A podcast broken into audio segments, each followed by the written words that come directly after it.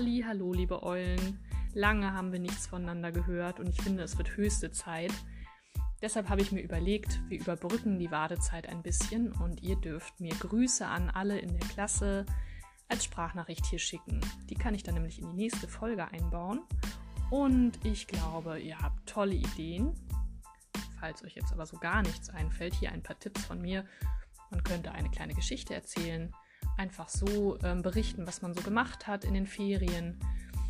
Man könnte eine Anleitung für die anderen als Sprachnachricht schicken, eine Bastelidee oder etwas ganz anderes. Ich glaube, ihr seid ja schon kreativ, ihr braucht meine Hilfe da gar nicht. Ich würde mich freuen, wenn möglichst viele Kinder bis Sonntag eine Sprachnachricht schicken. Dann könnt ihr schon Montag die Folge mit den Grüßen hören und dann ist es fast so, als würden wir uns sehen. Ich freue mich auf euch. Eure Frau Pögel.